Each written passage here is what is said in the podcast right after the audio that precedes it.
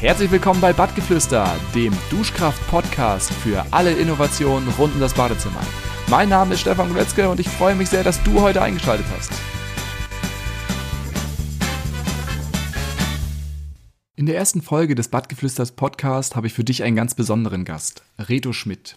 Er ist einer der Gründer und Geschäftsführer von Julia. Julia ist ein innovatives Startup aus der Schweiz. Sie haben eine Duschablaufrinne mit Wärmerückgewinnung entwickelt. Die macht es möglich, dass du in Zukunft bis zu 60 Prozent Energie beim Duschen sparen kannst. Ich bin mit Reto schon seit vielen Jahren freundschaftlich verbunden und wir tauschen uns regelmäßig über die aktuellen Entwicklungen bei unseren beiden Firmen aus.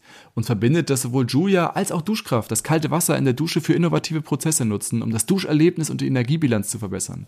Unser Duschkraft Home zum Beispiel nutzt das kalte Wasser, um die Luft direkt beim Duschen zu entfeuchten. Also ist nach der Dusche die Qualität der Luft spürbar besser, man muss weniger lüften und das Badezimmer ist dauerhaft vor Schimmel geschützt. Julia dagegen lässt das Abwasser der Dusche über das zulaufende kalte Wasser fließen, erwärmt das kalte Wasser somit vor und macht die Wärmeenergie für das neue Wasser nutzbar. Ich bin überzeugt, wer ein neues Bad plant, der sollte auf keinen Fall auf eine Julia und einen Duschkraft verzichten. Von daher jetzt genug der Vorrede, direkt rein in unseren Podcast. Ja, herzlich willkommen zum allerersten Badgeflüster Podcast von Duschkraft. Ähm, wir haben uns einen ganz besonderen Gast ausgedacht für die erste Folge, Reto Schmidt von Julia. Ähm, warum ganz besonders? Ähm, für uns intern ähm, war Julia immer äh, ein Stück weit Vorbild. Äh, jetzt, wo wir unter uns sind, kann ich es ja sagen. Eigentlich haben wir bei jeder Marketingaktion, die wir irgendwie gestartet haben, äh, einmal kurz die Kontrollschleife gehabt. Wie macht Julia das eigentlich? Und haben uns da immer gut inspirieren lassen. Ähm, Reto, ich weiß nicht, ob ich dir das schon mal erzählt hatte, aber herzlich willkommen bei uns im Podcast. Guten Morgen, Stefan. Vielen Dank für die Einladung. Ich glaube, ihr habt aber noch keinen Podcast gestartet, oder? Bis jetzt nicht, nein. Genau. Wir sind schon froh, wenn die Newsletter zuverlässig rausgehen. Sehr gut. Ähm, ja, es ist äh, gerade bei der Aufzeichnung Freitagmorgen. Äh, wir haben gerade beide unsere Kinder ähm, zur, zur Schule gebracht und zur Kita gebracht. Ähm, und von daher sind wir relativ weit auseinander, oder? Äh, von wo kommt, kommst du? Wo, wo wohnt ihr? ich, oder selber, ich, ich wohne in einem Dorf neben Biel. Äh, in Biel selber sind wir ja da äh, mit der Firma ansässig und ja, es ist schön, äh, so nah bei der Arbeit zu wohnen. Viertelstunde, zehn Minuten äh, mit dem Fahrrad entfernt. Das passt schön. Genau. Ja, es ist bei uns ganz ähnlich. Äh, wir wohnen auch sozusagen im, im ersten Dorf vor Rostock, fahren irgendwie zehn Minuten mit dem Fahrrad mit den Kindern zur Schule. Das ist, das ist wirklich ein Stück Lebensqualität. Ähm, ich persönlich finde es schade, dass wir so weit auseinander sind. Wir kennen uns jetzt schon eine ganze Weile, oder? Also ich glaube, unser erster Kontakt müsste so 2016 gewesen sein. Ich weiß nicht, woran erinnerst ja, du dich? Über fünf Jahre schon. Ja, ja, genau. Es gab da diese Anfrage von irgend äh, ich weiß nicht genau, Meeting, äh, dass wir allenfalls nach Zürich kommen könnten, um Duschkraft zu empfangen. Dann haben wir gedacht, laden wir doch die Jungs einfach nach Biel ein.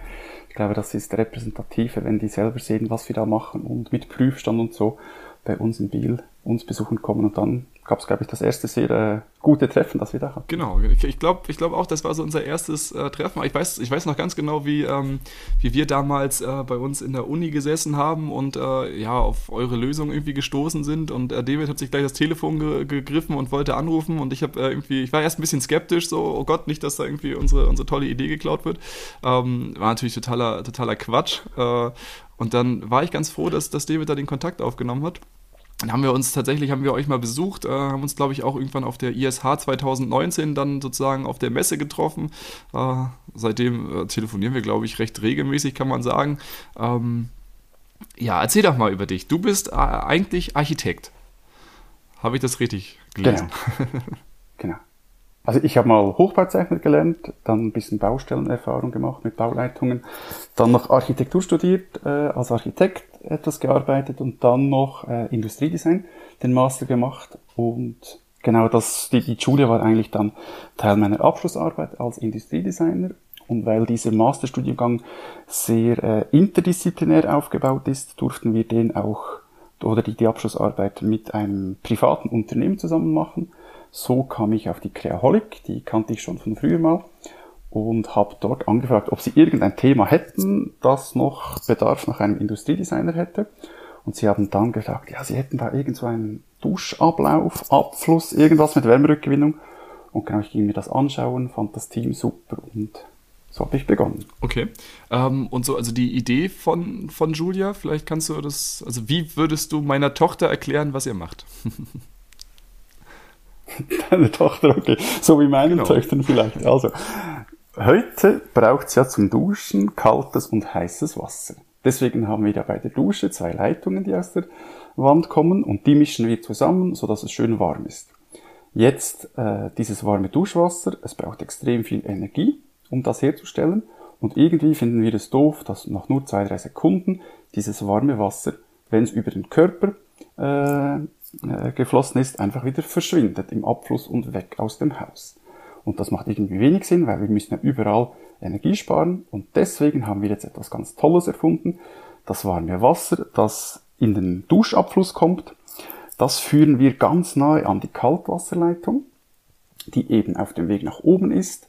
Und jetzt diese Kaltwasserleitung wird durch das warme Duschabwasser schön warm und weil dann eben das kalte Wasser nicht mehr kalt an den Duschenmischer kommt, sondern schon vorgewärmt, brauchen wir viel weniger heißes. Und das ist etwa die Hälfte, im Bestfall weniger, die wir vom heißen Wasser brauchen, sodass eben 50% Effizienz entsteht. Ganz, Ganz einfach, ja. Äh, Ganz einfach, genau. Ja, ähm, äh, wir nutzen ja auch sozusagen das, das zulaufende kalte Wasser und erwärmen das ein bisschen. Natürlich nicht, nicht, nicht ansatzweise so stark wie ihr, weil wir unseren Fokus ähm, sozusagen eher auf der Luftentfeuchtung haben. Aber es ist, äh, war mir tatsächlich vorher auch nicht bewusst, auch, auch ähm, recht krass, wie viel Energie beim, beim Duschen verbraucht wird. Ne? Also ähm, ich habe das Gefühl, dass, also zumindest in Deutschland wird die, die Energiedebatte häufig über den Strompreis geführt. Äh, man müsste Energie sparen und hat dann mhm. äh, irgendwie am Ende eine, eine LED-Lampe in der Dusche, macht die lieber aus, um, um Energie zu sparen und steht dann 20 Minuten unter einer warmen Dusche und äh, ja, da fehlt so ein bisschen das Verhältnis. genau, im Dunkeln, um Strom zu sparen. Dunkel ähm, duschen.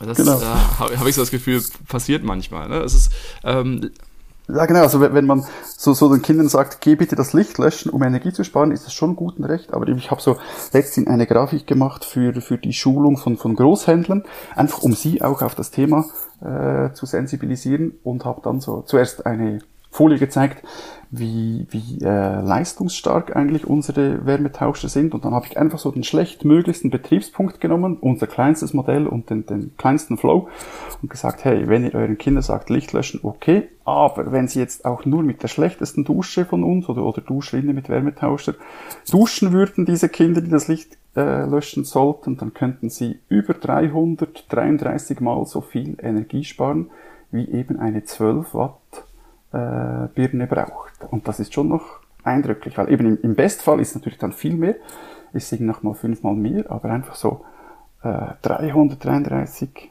Stromsparbirnen nicht mehr zu betreiben, das ist ja schon eine schöne ja, Zahl. Ja, absolut, absolut. Ähm, ich finde ja, dass eure Lösung eigentlich, äh, äh, wie soll ich sagen, recht naheliegend ist. Ähm, also es ist also ganz, es ist total nicht nachvollziehbar, wie es sein kann, dass wir halt uns äh, in der Dusche, wie du sagst, äh, zwei Sekunden mit dem Wasser abduschen und dann das Wasser einfach in den Gully geben und da das, äh, das Abwasserrohr erwärmen. Das macht natürlich überhaupt keinen Sinn. Ähm, warum hat heute noch nicht jede Dusche eine Julia? Gute Frage. Sollten Pflicht werden. Äh, wa warum? Ja, erstens mal, glaube ich, weil es etwas Neues ist. Einfach grundsätzlich. Das Neue beobachtet man vielleicht lieber, als dass man das selber einbaut. Äh, dann halt grundsätzlich Skepsis gegenüber dem Neuen habe ich noch nie gemacht, äh, möchte ich mir nicht die Finger verbrennen. Wir sind dann eine junge Firma, die es noch nicht gegen 50 oder 100 Jahre gibt. Das spielt häufig auch bei so Ausschreibungen eine Rolle, dass man da vielleicht eben von 20, 30 Jahren Nutzungsfrist ausgeht und wenn die Firma selber das noch nicht 20, 30 Jahre lang verbaut, dann kann sie ja gar nicht sagen, dass es funktioniert. Also einfach so all die Gründe halt, um sich äh, nicht mit dem Thema beschäftigen zu müssen. Dann gibt's die Zweifler, die sagen, das kann doch nicht so gut sein. Also wie sollte das so einfach so, so effizient funktionieren? Glaube ich nicht. Also die, die trauen einfach unseren Zahlen nicht, obwohl die von äh, unabhängigen Instituten oder Prüflaboren äh, gemessen wurden. Und ja, ich glaube, wahrscheinlich kommt's immer mehr, aber erst wenn die Bauerschaft den Wunsch äußert, dann muss sich dann der Unternehmer, der Installateur, der Architekt dem Thema annehmen. Vorher sind wir wahrscheinlich ein Teil, das einfach auch noch dazu kommt, aber es könnte auch ohne gehen. Also die Komplexität zu reduzieren ist ja auch ein Job von den Planenden. nicht zu viel, lieber auf Gewohntes setzen, lieber mehr vom Gleichen. Das kenne ich schon, das vertraue ich oder da habe ich Vertrauen. Und äh, ja, wahrscheinlich ist einfach so die erste Hürde, die man über, überwinden muss und dann sieht man, wie einfach das ganze System ist. Wenn Sie sich mal Zeit nehmen, auf der Website oder eine Broschüre durchzulesen und sehen, ah, es braucht ja gar keinen Stecker, es geht einfach nur mit Kaltwasser rein, Kaltwasser raus und an die Mischbatterie zu führen, äh, dann mutieren die meisten Leute von, von anfänglich Skeptiker zu Julia-Fans. Ist noch schön, auch an Messen sehen wir das, die kommen zum Teil dann am Anfang sehr skeptisch, weil sie es vielleicht eben schon irgendwo gehört haben, beschnuppern mal das Teil und äh, wir können sie dann überzeugen, wie simpel das Ganze aufgebaut ist und wie gut es funktioniert. Wir haben extra so ein Modell zum Berühren von Duschwasser vor und nach dem Wärmetauscher. Und dann merkt man so richtig, wie sie Freude daran kriegen und dann kommen sie vielleicht am Tag drauf mit einem Kollegen und am zweiten Tag darauf nochmals mit neuen Leuten angetanzt. Und dann sehen wir schon so, wow, das ist irgendwie was, das, was die Leute berührt oder einfach sie verstehen es im Gegensatz zu Kühlschränken oder eben Wärmepumpen oder solchen Sachen, die irgendwie vielleicht eher technisch komplex sind, äh, ist unser Teil wirklich ja. sehr simpel. Ja, wir haben auch das Gefühl, wir haben auch sozusagen ein sehr erklärungsbedürftiges Produkt, dass man ähm, gerade die Leute, die zum Anfang skeptisch sind, ähm, ganz, ganz schnell äh, auch mhm. überzeugt kriegt und die dann regelrechte äh, Duschkraft oder Julia-Fans äh, sind, ne? wenn sie das einmal sozusagen verstanden ist, ist. Mhm. Am Ende ist es ja ein relativ einfaches äh, physikalisches Prinzip. Ne? Ich glaube, daher kommt auch euer, euer wunderschöner Name, oder? Äh, Julia? Ja, genau. Das ist von Herrn Jules, der Bierbrauer und eben auch Physiker. Der musste irgendwie, glaube ich, seine, oder die, die Brauerei seiner Eltern übernehmen, hätte aber lieber irgendwas mit Physik gemacht und er hat dann eben nachgewiesen, dass durch Drehen äh, diese, diese Energie, die wird eben dann zu Wärme äh, um, umgeformt und er hat dann eben die auch bei der Thermodynamik da mitgeholfen und auf jedem Joghurtbecher steht ja Kilojoule KJ drauf und das ist eben dann für den Energieinhalt. Und ja genau, wir, haben uns für Julia entschieden, also respektiv unser technischer Leiter, weil er hat äh, ganz am Anfang bei Creaholic, das ist eben das Innovationshaus, mit dem ich die Diplomarbeit gemacht habe, die haben dort den Brauch, äh, dass sie 100 Stunden im Jahr an eigenen Ideen hinterhergehen können und nach 100 Stunden müssen sie erst sagen, was sie überhaupt gemacht haben und den Partnern präsentieren und dann wird so abgestimmt, ob man das weiterfolgen möchte oder nicht. Und er hat dann schon eben die, die Julia so genannt oder die Idee, die, die, die ersten Prototypen Julia genannt, weil es ist immer viel einfacher, über Julia zu sprechen, als über diese Dusche mit Wärmerückgewinnung. Vor allem, wenn die Patente noch nicht im Trockenen sind. Also wenn man erst im so Entwicklungsstadion ist, dann ist es immer heikel, dass man plötzlich etwas veröffentlicht, vielleicht in einer Diplomarbeit oder so, äh, dass man da eben nicht äh, sozusagen dann plötzlich das Patent nicht mehr äh, erteilt bekommt. Deswegen hieß eben das Konzept an Julia und bei der Firma haben wir gleich gedacht, oh, die muss auch Julia heißen und deswegen unser erstes Produkt hieß dann auch Julia Duschwanne. Mittlerweile ist sie eine Duschrinne geworden. Ja, das ist auch, auch spannend. Ihr habt ja jetzt äh, vor, ich glaube, zwölf Jahren oder vor elf oder zwölf Jahren habt ihr, glaube ich, äh, die Firma gegründet oder hattet die Idee. Ähm, was äh, war eigentlich der, der ursprüngliche Plan oder die Erwartung, wie das, wie sich das entwickelt. Kannst du dich daran noch erinnern? Der ursprüngliche Plan. Okay, wir würden, äh, ich glaube, das erste Teil, das ich da antraf, als ich eben als Student zu Creaholic kam, war irgend so eine, im CAD war sie eine orangene Plastikwanne und da reingelegt war irgendwie so ein zwei-, dreiteiliges Edelstahlkissen, so, so eine flache Flunder und zwischendurch wurde das Kaltwasser gefüllt und dieses Teil wollte man dann herstellen, irgendwie für, äh, als Einlegeteil für bestehende Duschwannen. Oder eben in Kombination mit diesem äh, Kunststofftopf äh, dieser Duschwanne. Und es ging ja darum, eben das mit Architekten zu besprechen, wie man das irgendwie wirklich bautauglich machen kann, dass es eine Duschwanne gleicht und dass die dann eben auch als Duschwanne wahrgenommen wird. Und es gab dann schon von ganz Anfang die Diskussion, möchten wir uns nur auf den Wärmetauscher fokussieren, weil eigentlich gibt es schon genug Duschwannenhersteller oder eben heute Duschlinnenhersteller und möchten wir nur diese WRG, diese Wärmerückgewinnungseinheit bauen oder machen wir alles zusammen? Und ja, anfänglich eben vor, vor zehn Jahren, äh, als wir da die ersten Gespräche dann geführt haben oder, oder eben noch früher bei der Diplomarbeit, haben wir dann gesehen, ja, die Industrie, die ist noch nicht so weit. Also die zum Teil wissen gar nicht, äh, wie viel Energie im warmen Duschwasser steckt, weil die führen ja einfach das aus der Armatur tretende Wasser über die Luft dann in die Duschwanne und führen es dort ab, sehr zuverlässig und, und qualitativ hochwertig. Aber dass man da was mit heißem Duschwasser machen sollte oder respektiv das irgendwie sogar noch die Energie einspart oder zurückgewinnt, das war schon sehr fremd. Also die, die Szene hat nicht darauf gewartet. Deswegen haben wir uns dann entschieden, die Duschwanne selber zu bauen. Und eben nach der Duschwanne kam dann so die Ernüchterung, als wir die endlich marktreif und zertifiziert hatten, unsere Teile müssen ja immer Trinkwasser zertifiziert sein, kam dann eigentlich die Einsicht, oh okay, ich glaube, die Welt hat sich gewandelt, respektive die Duschwünsche. Es, es gab vermehrt die, die Anfragen nach durchgefließten Duschzonen. Kann man die Julia-Duschwanne auch beplättelt haben, wie man in der Schweiz sagt. Und da mussten wir immer sagen, mh, hm, wahrscheinlich gibt's extrem viel Potenzial, aber nicht mit unserem Produkt, sondern eben mit einer Rinde.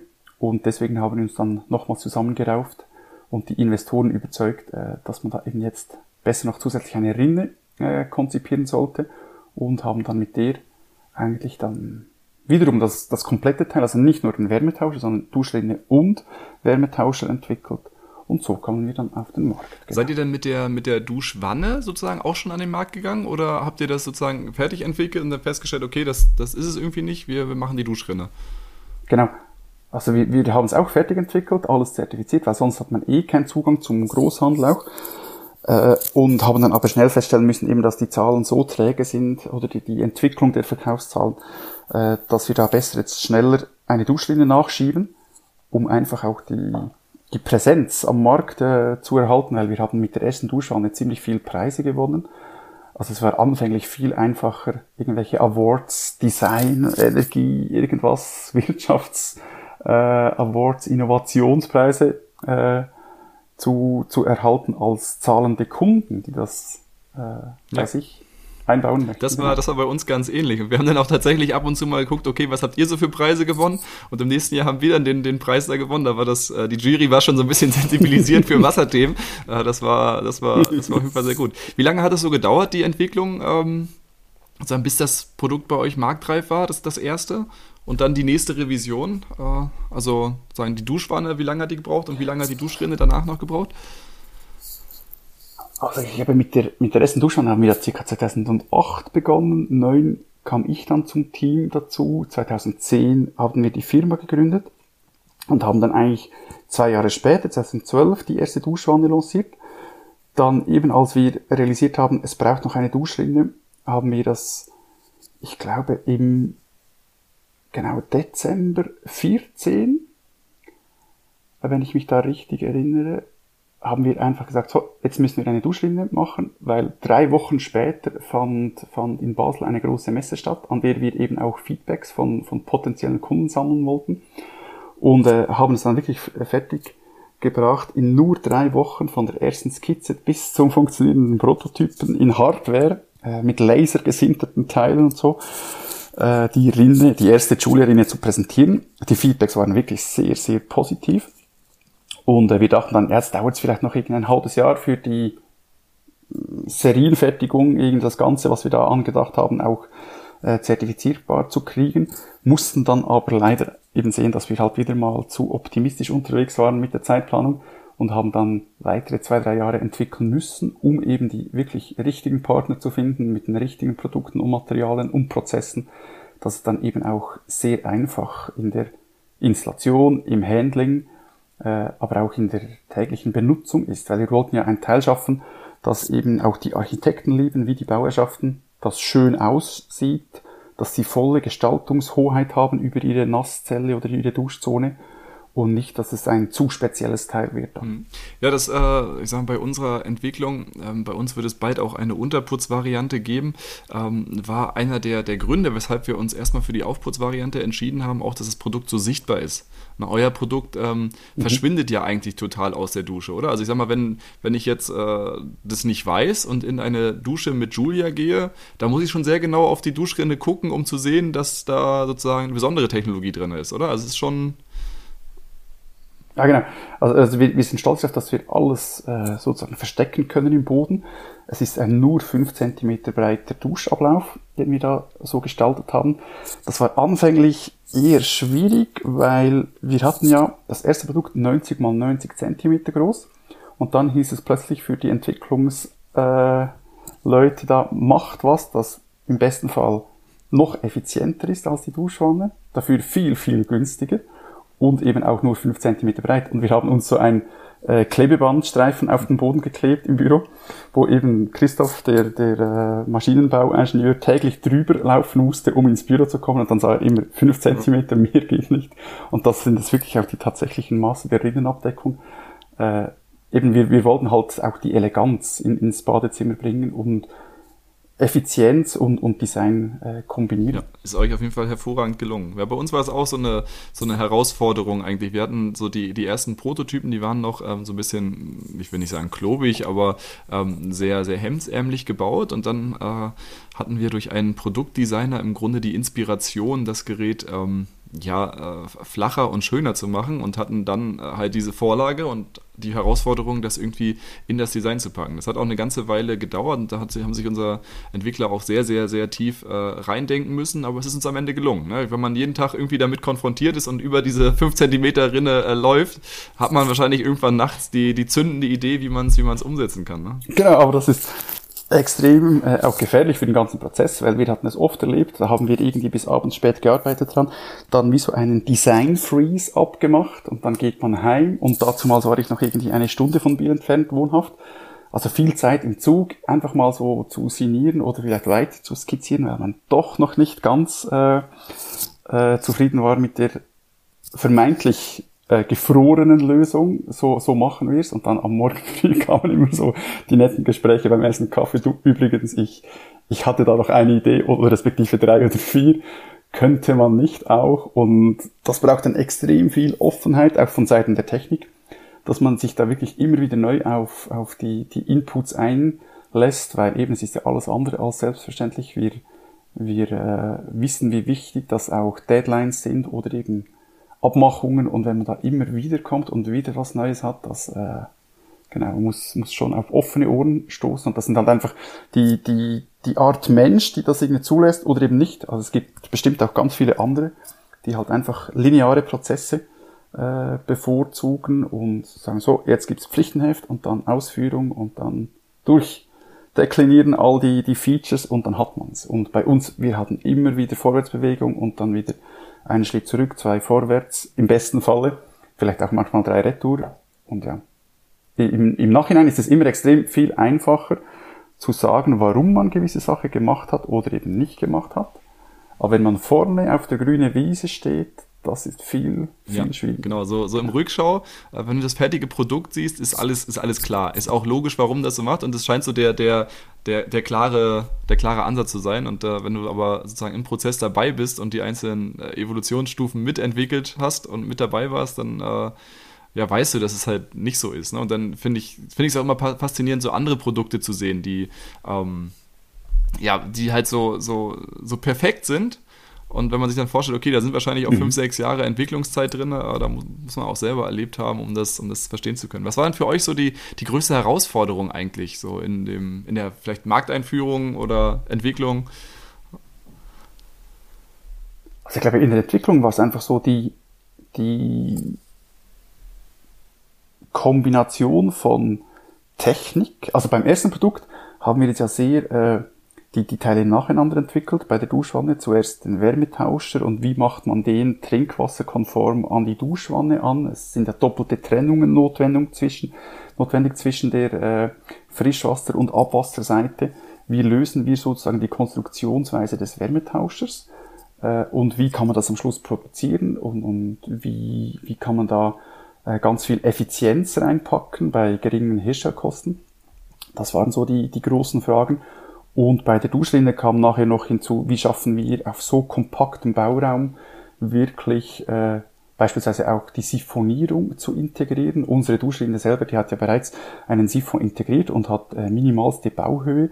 Das Tolle war eigentlich bei der Duschrinne, als wir realisierten, oh, mit Wärmerückgewinnung und, und unserem integrierten Wärmetauscher haben wir sogar weniger Bauhöhe als normale Duschrinnen ohne Wärmetauscher. Und eben da, da haben wir um, um jeden Millimeter gefeitet. Also einerseits eben Produzierbarkeit, hohe Effizienz, Trinkwasserzertifizierung äh, das waren so Themen und natürlich eben die, die Optik, dass es am Schluss auch sozusagen zu verwechseln ist mit einer anderen Duschrinne ohne Wärmerückgewinnung. Äh, das waren so die, die Ansprüche, die wir selber hatten. Und ja, erst wenn wir selber zufrieden sind, können wir dann am Schluss auch gut nach draußen gehen und das, das Teil anpreisen und verkaufen. Wenn wir immer irgendwo noch Zweifel haben, dann, dann sind wir extrem schlechte Verkäufer. Genau. Ja. Ähm Du hast ja auch äh, keine Erfahrung in der Sanitärbranche gehabt vorher, wenn ich es richtig sehe, oder? Ähm, hat dich an der Branche irgendwas überrascht oder an den Besonderheiten im Sanitärbereich? Ich, ich habe eben als Branche, als Architekt, äh, habe ich vorher etwas Kontakt gehabt, halt wie man das äh, Produkt oder die Duschwannen, Duschrinnen einbaut. Aber sonst eigentlich nicht viel mehr. So von Seiten Großhandel äh, habe ich gar keine Erfahrung gehabt. Und äh, von der Branche her, ich glaube, jede Branche hat so ihre Eigenheiten, aber ich bezweifle, ob es wirklich Branchen gibt, die extrem schnell ticken. Keine Ahnung. Äh, ich habe noch keine er erlebt oder entdeckt. Äh, was ich nicht gedacht hätte, ist, dass man eben zum Teil bis zu zehn Jahre warten muss, bis man interessant wird für Großhändler. Also die haben uns jetzt, gerade jetzt sind wir aktuell dran, einen, einen sehr großen Großhändler in der Schweiz zu schulen. Und die haben uns jetzt zehn Jahre lang beobachtet. Die waren perfekt dokumentiert über uns, wie ich dann eben im Nachgang festgestellt habe. Und äh, ist schön, dass jetzt die auch sehen, jetzt ist die Zeit reif. Also einfach so die Trägheit der Szene äh, hat mich überrascht. Und natürlich auch so, wenn vereinzelte Reaktionen kommen, wie wenn Sanitärinstallateure uns anrufen und sagen, ja, sie, sie hätten da einen Kunden im Laden, der sich für diese Julia interessieren würde. Den fünf Kunden vorher hätte er es ausgetrieben. Jetzt der sechste gibt aber nicht locker und jetzt möchte er selber mal bei uns nachfragen, was das überhaupt ist, so eine Julia. Äh, dem geben wir natürlich dann gerne Auskunft. Äh, aber eben, es, es braucht halt einen gewissen Moment, eine Überzeugungskraft. Wahrscheinlich muss eben jeder Installateur oder Großhändler irgendwie sieben, acht Mal über die Julia gestolpert sein, bis das dann irgendwie ein bisschen bleibt im Gedächtnis und bis er sich dann irgendwie selber fragt, wieso haben wir das überhaupt nicht? Ja, ja bei uns ist es auch, äh, glaube ich, ist ja so, dass, dass keiner von uns vorher äh, Kontakt in die Sanitärbranche oder Erfahrung hatte. Wir haben das ja relativ äh, direkt nach dem, nach dem Studium gegründet. Das war rückblickend, glaube ich, auch gut. Äh, ich weiß nicht, so mit der, mit der Erfahrung von heute, äh, ob, würden wir das vielleicht nochmal machen, aber auch anders.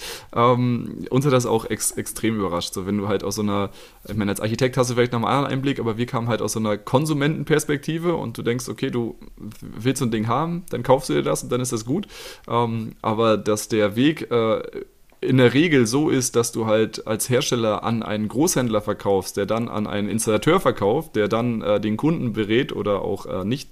Ähm, das war uns so vorher tatsächlich auch nicht bewusst. Ja, auch dieser, dieser ganze Schulungsaufwand haben wir äh, glücklicherweise extrem unterschätzt. Ähm, dadurch sind natürlich auch unsere Pläne nicht immer so aufgegangen, aber ich ist bei uns auch, auch feststellbar. Ne? Im Grunde mit jedem Jahr, dem man länger äh, irgendwie am Markt ist, äh, spricht es sich einfach mehr rum äh, und, wird, und wird immer größer und immer mehr. Was war denn bisher bei euch so der, der größte Erfolg, den ihr feiern konntet mit der Julia oder der, der tollste Kunde? Äh, Kunden gibt es ganz viele tolle, also von, von Seiten Kunden. Äh, wir durften da ein, ein sehr, sehr großes Projekt in Bern. Äh, gerade heute geht die die letzte Teillieferung raus. Das sind irgendwie 178 Duschrinnen von, von eben der neuesten Bauart, der Julia Twinline. Das war aber auch irgendwie über viereinhalb Jahre äh, Arbeit, respektive vom ersten Meeting bis eben jetzt zur Auslieferung waren es viereinhalb Jahre, wo man dranbleiben muss. Und eben da, da braucht es dann ganz viel Gespür zwischendurch, wie lästig darf man werden oder eben wie, wie dezent sollte man sich zurücknehmen. Ein bisschen Präsenz zeigen ist immer wichtig. Oder eben von, von Seiten Zertifizierung war für uns so ein Ritterschlag, als wir dann endlich nach, ich glaube, über acht Jahren die DVGW, Trinkwasserzertifizierung, erhalten haben. Äh, wir gaben halt nicht locker, weil wir finden, Deutschland ist ein extrem spannender Markt für uns und äh, Duschwasser-Wärmerückgewinnung sollte da schon längst ein Thema sein und wurde uns aber vielfach trotz sehr bekannten Partnern äh, den Zugang zum Handwerk verwehrt, weil es gab dann immer irgendwo im ganzen Planungsprozess die Frage, haben Sie DVGW-Zertifizierung? Und wir mussten immer sagen, äh, noch nicht, wir sind dran, könnte sein schon bald. Und äh, eben nach über acht Jahren hatten wir dann endlich dieses Papier in den Händen und das war ziemlich ein, ein toller Moment. Genau. Ja, ja, cool, dass ihr da sozusagen dieses, dieses Prüfzertifikat habt. So, wir haben tatsächlich immer noch keine, keine Möglichkeit gefunden, uns nach der DVGW zertifizieren zu lassen. Ähm, zum Glück äh, ist es ja faktisch so in Deutschland, dass du diese Zertifizierung auch gar nicht brauchst. So, es gibt äh, quasi keine, keine echte Rechtsgrundlage. Genau, das sagt die DVGW. Man braucht sie genau. ja gar nicht. Aber jeder Installateur fragt ja, ja, damit sind wir auch äh, ab und zu konfrontiert, dass die Leute dann sagen, ich habe in der Lehre gelernt, dass da DVGW draufstehen muss. Äh, so, dass, dass das ja, ich, ich begreife es. Also das macht ja vieles einfacher, oder? Man kann sich ja nicht als Installateur in alle Themen da und, und irgendwie Normen wälzen und so. Wenn da irgendwo DVW ersichtlich ist, dann ist gut. Und deswegen wollten wir das, genau. Ja, ich sag mal, unser, unser Weg wäre jetzt irgendwie von der DVGW zertifizieren zu lassen, dass unser, unser Wasserrohr, äh, ein Wasserrohr ist. So, das ist so irgendwie das Einzige. Das scheint uns aber irgendwie gar nicht sinnvoll. Ähm, ist noch ein, mhm. ein, ein, spannender, ein spannender Punkt. Wir sind froh, dass es zum Glück auch bei den allermeisten äh, ohne diese Zertifizierung klappt. Wir haben ja genau wie ihr diese Kiva-Zertifizierung gemacht, äh, die sozusagen für Wärmetauscher im Trinkwassernetz ja so die, europaweit äh, die, die einzige Norm eigentlich so, so ist in dem Thema. Ähm, und das, äh, ja, hilft uns auf jeden Fall auch schon. Ist äh, auch, spannend, äh, der Prozess, wie lange der auch dauert. Ja, wir haben damals äh, irgendwie äh, angesetzt, okay, ein halbes Jahr, dann müsste die Zertifizierung durch sein. Ähm, am Ende war es bei uns, mhm. glaube ich, äh, knapp ein Jahr oder anderthalb Jahre und es hat sich eigentlich am Produkt auch nichts geändert. Äh, es hat nur eine Weile gedauert, das zu zertifizieren. Wie war es bei euch mit der Zertifizierung? Wann war euch klar, dass ihr sowas braucht oder? Ähm das war eigentlich schon ziemlich früh, wussten wir, ah, mit Trinkwasser, dann, dann wurden wir zur Kiva geschickt. Äh, dort eben trafen wir ein Reglement an und äh, haben unsere Konstruktion dann aufgrund dieses Reglements äh, gestaltet, konnten dann auch glücklicherweise direkt beim schweizerischen SVGW äh, das Produkt so zertifizieren. Die haben nur noch eine Zusatzprüfung gemacht, aber das ging ganz schnell. Und auch mit äh, England, diese VRAS-Zertifizierung, ging eigentlich sehr elegant. Einfach die Doppelwandigkeit und, und gewisse andere Features, Leckagedetektion und so waren notwendig. Aber in Deutschland hieß es immer, hm, sie hätten keine Prüfgrundlage. Und eben bis man die dann eben äh, etablieren konnte, war ganz viel äh, Lobbying notwendig. Ja. Okay. Habt ihr noch, ihr habt, es, gibt, es gibt noch mehrere Anbieter, äh, glaube ich, die auch Wärmerückgewinnung aus dem, aus dem Abwasser machen, wenn ich das richtig sehe. Was, was unterscheidet euch von denen? Also eben einerseits ist so die Kombination aus hoher Effizienz, dann sehr einfacher Montage äh, und auch die Reinigung ist sehr einfach bei unserem Produkt. Äh, dann natürlich auch, dass es äh, Trinkwasser zertifiziert ist, finden wir extrem wichtig. Es gibt Produkte auf dem Markt, die sind entweder nicht doppelwandig oder irgendwie sehr, äh, wie sagt man dem, äh, risikoreich konstruiert. Äh, man muss ja auch schauen, dass die ganzen der, der Estrich ringsum mit, mit den Abdichtungen normgerecht eingebracht werden kann, etc. Und ja, halt die, die Optik finden wir auch extrem wichtig, dass man es halt auch eben, äh, schön im Boden integrieren kann und geringe Bauhöhe. Genau, wir haben etwa sechs Generationen an Duschrinnen entwickelt, bis wirklich all diese Features äh, stimmen gewisse Leute waren immer schon früher zufrieden, andere haben gesagt, nein, das muss doch irgendwie noch, noch weniger Bauhöhe haben oder eben fünf Zentimeter schlank sein, etc. Das war ein ziemlicher Fight und, und wir sind stolz, genau, dass wir jetzt wirklich all diese Aspekte, die wir als wichtig empfinden, auch so in Produkte kombiniert anbieten können. Ja, bei euch ist das, äh, glaube ich, die, die größte Herausforderung, dass ihr halt den Kontakt mit dem Abwasser habt, ne? was, so, was so eigentlich ein rotes Tuch ist im Trinkwasserbereich. Das sollte möglichst weit weg, möglichst ja, genau. woanders sein. Und äh, deswegen habt ihr, ist euer... Genau, Duschabwasser ist, ist, ich glaube, so gemäß den Gefährdungsklassen die, das schlimmste Wasser überhaupt, weil es könnte bakteriologisch verunreinigt sein. Ich glaube, so atomar verseuchtes ist, ist eine Gefährdungsklasse weniger, äh, weil dort drin lebt ja nichts mehr, ist, ist eh schon alles tot. Und ja, deswegen äh, müssen wir eben immer schauen, dass der Wärmetauscher selber, äh, dass zwischen Frischwasser und Abwasser zwei Wände sind und zwischen diesen zwei Wänden ein Medium ist, das dann entweder akustisch oder visuell eine mögliche Leckage detektiert, so dass wenn das Frischwasser und Abwasser nur noch einwandig getrennt sind, dass man das entweder sieht mhm. oder hört. Genau. Und als wir das realisiert haben, haben wir uns dann gleich eben an unsere akustische Leckagedetektion gemacht. Das hat dann zu einer weiteren Patentfamilie geführt und äh, sehen darin eigentlich jetzt eine sehr elegante Lösung, wenn es dann eben darum geht, vielleicht wenn der Markt sich besser entwickelt und äh, weitere Produkte als Mitbewerber auftauchen, dass man dann sich halt viel einfacher differenzieren kann. Dann geht es vielleicht nicht nur um Effizienz und Preis, sondern auch, äh, wie sieht es aus im Falle einer Leckage, wie, wie einfach kann man die detektieren, wie sicher ist das Gerät. Genau. Was sind so eure Pläne? Habt ihr noch neue Produktvarianten in Planung? Oder ich, ich glaube, ihr habt jetzt die, die Twin-Line, gibt es bald eine Tree-Line oder oder Vorleihen, macht das überhaupt Sinn? Noch nicht. Ich, ich glaube, je mehr Kupfer wir da reinbauen, die Effizienz steigt zwar, aber halt auch die Kosten. Und äh, wir, wir haben die Twinline gebaut, weil unser holländischer Reseller hat extrem Freude an der Konstruktion der Inline gehabt, hat einfach gesagt, hey, in Holland müsst ihr noch effizienter werden für diesen Markt und deswegen haben wir eigentlich aus der Julia Inline eine Julia Twinline gebaut, die halt eben dann Wirkungsgrade von über 60 Prozent hat bei, bei entsprechenden Flows. Äh, da möchten wir eigentlich nicht noch weiter Kupfer verbauen oder noch mehr machen, sondern wir streben eher jetzt so Partnerschaften an, zusammen mit anderen Herstellern aus der Sanitärbranche, die jetzt eben interessanterweise bei uns anklopfen und von uns Wärmetauscher haben möchten.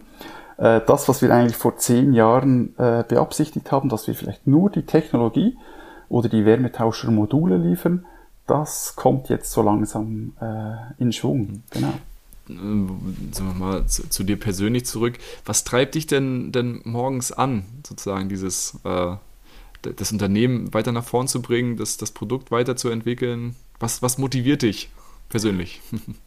Ich, vielleicht ist es irgendwie so die Kombination aus, ich finde das, was wir machen, extrem sinnvoll und extrem einfach und will es nicht begreifen, dass die Industrie das als noch als Nische betrachtet oder als wenig sinnvoll.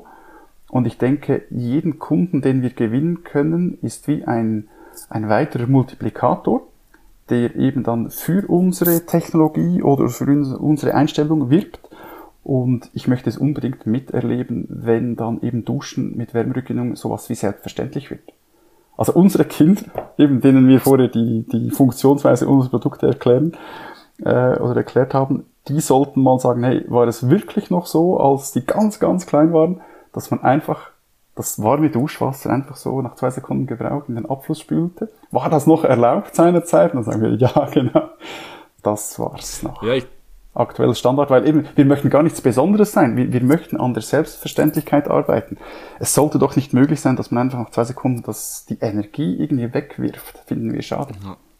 Ja, ich, ich hoffe auch, dass da so in ein paar Jahren, wenn, wenn unsere, unsere Mädels alle groß sind, dass äh, dann einfach Unverständnis darüber ist, dass man irgendwie alleine in einem, in einem zweieinhalb Tonnen Auto mit Verbrennungsmotor durch die Gegend gefahren ist zum Einkaufen, dass man äh, einfach das Duschabwasser hat weglaufen lassen, dass man nach dem Duschen irgendwie ähm, das Fenster groß geöffnet hat und die ganze Raumwärme rausgegeben hat, weil man vielleicht keine Duschkraft hatte. ähm, genau, genau. Das ist, äh, ich glaube, da haben wir aber auch äh, jetzt endlich, sage ich mal, ein Momentum. Ich habe damals auch meine, meine Masterarbeit zur Nachhaltigkeit äh, äh, geschrieben. Das war 2014, ist das auch schon ein paar Jahre her. Ähm, habe mir eigentlich auch schon zu Schulzeiten, wenn es damals sowas wie Fridays for Future gegeben hätte, dann, dann wäre ich, glaube ich, da, wäre ich da auch bei gewesen. Äh, es, es, ist spannend, ne, wenn man sieht, wie wie, wie lange diese Erkenntnis eigentlich schon da ist, ähm, dass da irgendwie ein Problem auf uns zukommt. Und äh, jetzt sind wir so, bei, so, so, weit, dass wir schon mal Ziele definieren. Ne? Und ich sag mal, eine der, Ma mhm. der, Maßnahmen, die man natürlich ergreifen muss, ist irgendwie die Energie im Gebäudesektor zu senken. Ähm, und spielt da ein bisschen in die Karten, dass äh, mit einer höheren Isolierung eigentlich ein höherer Luftaustausch äh, stattfinden muss, um halt die Feuchtigkeit dann aus dem Gebäude rauszukriegen. Ne, wir kommen irgendwie aus einer, aus einer Welt ganz früher äh, in den 50er Jahren, wo die Familie einmal, einmal die Woche gebadet hat, äh, mit einer Badewanne, alle im gleichen Badewasser. Im Badewasser und äh, mit, mit Fenstern und, und Wänden, die das entspannt weggeatmet haben, hin zu äh, ja, jetzt äh, mhm. sozusagen äh, ja, komplett isolierte, isolierte Bäder, wo die Leute irgendwie zweimal am Tag zum Teil duschen und, und lange duschen, wo beim Duschen halt viel mehr, viel mehr Dampf entsteht. Ähm, Und da haben wir, glaube ich, einfach äh, ja, ein gutes Momentum erwischt. Ne? Jetzt, jetzt, heißt es nur noch, nur noch durchhalten. Hast du äh, persönliche ja. Ziele, was du in den nächsten zehn Jahren erreicht haben willst? Boah, nein, eigentlich nicht. Ich, ich äh, finde aktuell die, die Phase, in der wir stecken, gerade extrem spannend. Also natürlich gesund bleiben und dass es der Familie gut geht, all, all die Sachen, logisch. Äh, aber ich habe da keine Mehrjahrespläne. Wir haben das mal ganz am Anfang aufgestellt, solche Businesspläne, und dann sieht man schnell, ah, die Opti oder der Optimismus der Gründer ist, glaube ich, irgendwie noch nie wirklich äh, in, in Finanzzahlen umgemünzt worden oder respektive wir waren immer irgendwie der Zeit voraus. Deswegen, ich fände es extrem interessant, wenn einfach in zehn Jahren das, das äh, Duschen mit Wärmerückgewinnung einfach so normal wird, dass man das irgendwie macht und dass wir nicht mehr die Einzigen sind, die das machen, sondern eben, dass es Mitbewerber gibt, dass da ein gesunder Markt entsteht, der äh, von Innovation lebt. Ich glaube, das macht dann Freude, weil wir wünschen uns eigentlich andere, die mit aufklären, weil es gibt genug Abwasser für alle, warmes, und äh, wir möchten nicht die, die Spezialduschrinne sein, sondern einfach einer der Player, die was ganz Raffiniertes gebaut haben. Ähm, die Frage war auch mehr so, so von Julia losgelöst zu dir persönlich. Also ich habe rausgehört, okay, du bist dann immer noch bei Julia, die mittlerweile etabliert ist im Sanitärbereich, so im privaten Bereich. Äh, hast du da irgendwelche Ziele? Ja, genau. Ich, ich freue mich, dass in, in zehn Jahren dann die Kinder so langsam irgendwo die Schule fertig haben, dass die irgendwie sich, sich toll entwickelt haben, dass die machen können, oder, oder dürfen, was sie wollen, dass sie Interessen entwickelt haben, das finde ich ganz wichtig. Und dass sie eigentlich halt Freude am Leben haben und selber irgendwie die Chance packen möchten, irgendwas zu bewegen, äh, was auch immer, also dass sie da völlig frei sind und wirklich ihren Interessen nachgehen können. Und, und ebenfalls irgendwo was Sinnvolles finden, dass sie jeden Tag aufstehen lässt und Freude, Freude beim, beim Tun, genau. Finde ich extrem wichtig. Und, und viel Spieltrieb natürlich. Dass man das auf der äh, sozusagen Karriereleiter oder bei der Ausbildung nicht irgendwo verliert dann. Nicht, dass es ausgetrieben wird, weil das ist eigentlich das, was äh, für, für uns auch extrem wichtig ist. Dass man Sachen hinterfragt und irgendwie neu probiert zu denken. Ich weiß auch, während dem Studium habe ich mit einem äh, guten Schulkollegen zusammen ein, ein Kino mit Solarenergie betrieben äh, entwickelt. Mit Schildbürgertechnik haben wir dem gesagt und dann schon irgendwie gemerkt, es gibt extrem tolles Feedback von, von Seiten eben Kinokunden oder, oder Besuchern.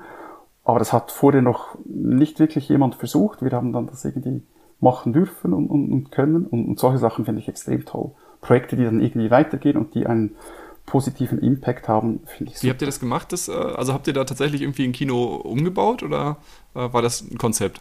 Nee, wir haben einfach so äh, es gab immer die, die schöne Werbung von Großkonzernen, die eben ihr Open-Air-Kino angepriesen haben auf so Plakatwänden und da waren immer so drei, vier rote Kinosessel im Kornfeld bei Sonnenuntergang, richtig romantisch. Und wenn man dann aber sich ein, ein Ticket gekauft hat und dort wirklich präsent war, dann hat man gesehen, ah, das sind irgendwie tausende von Stühle aufgebaut mit Metall und Tribünen und halt nicht mehr so romantisch eigentlich das Kornfeld mit den drei, vier roten Stühlen. Und wir haben gedacht, aber eigentlich sollte das doch möglich sein, weil Kornfelder gibt's genug und, und rote Stühle auch.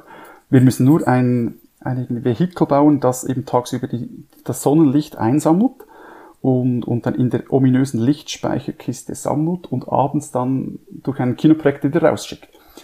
Und das haben wir dann so gebaut und haben das Ganze sogar noch so klein und kompakt hingekriegt, dass wir das auf zwei Veloanhängen packen konnten. Und so konnten wir wirklich an Orten äh, Kino machen, wo sonst vorher noch nie irgendwelches Kino gab. Das war war auch schön. Ja, gerade mit Blick auf die heutige Zeit äh, könnte das ja vielleicht auch die Antwort auf die Kinokrise sein. Ja, Freiluftkino, ähm, dann jetzt einmal genau. Sonnensturm. Mit wenig Aerosolen. Genau, also genau. ist ja war auch seiner Zeit vielleicht ein bisschen voraus. Ne? Sehr spannend, spannender Ansatz. Ja, ja. Ähm, Genau, sind wir auch schon ziemlich am Ende und ähm, ja, die letzte Frage bei uns im Podcast. Äh, wie sieht denn dein privates Badezimmer eigentlich aus?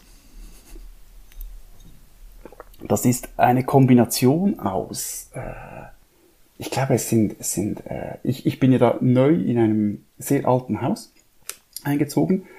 Äh, das eine Badezimmer ist, ist oben, das bauen wir irgendwie demnächst um.